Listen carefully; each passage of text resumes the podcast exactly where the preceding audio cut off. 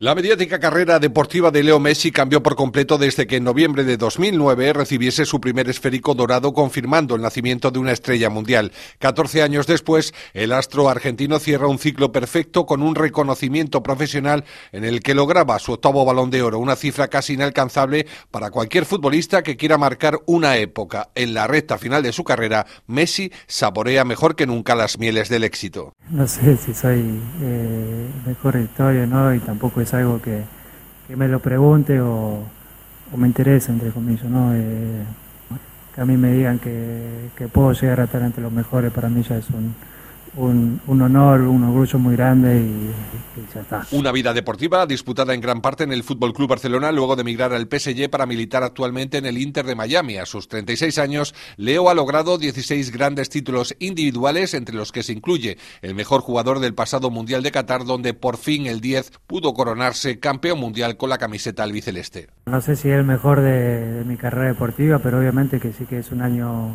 diferente y especial. Y se dio también que, que la Copa Copa del Mundo es especial y que también era la única que me faltaba, ¿no? Porque había conseguido todos los premios a nivel, a nivel colectivo, a nivel individual y, era la, única que, que me faltaba y al mismo tiempo la, la más especial. Y si en el balón de oro masculino se reconocía la trayectoria de un coloso del fútbol, el galardón femenino festejaba la confirmación de una jugadora que también sabe lo que es ganar el mundial con su país. La centrocampista española Aitana Bombati, que ganó todos los títulos individuales posibles este año en el fútbol femenino, volvía a brillar por encima del resto de nominadas. Aún estoy soñando, yo creo. Yo recuerdo cuando veía esta gala cuando era pequeña y veía, por ejemplo, a Messi levantar los balones de oro y se me hacía muy lejano ¿no? el hecho de de poder estar aquí algún día.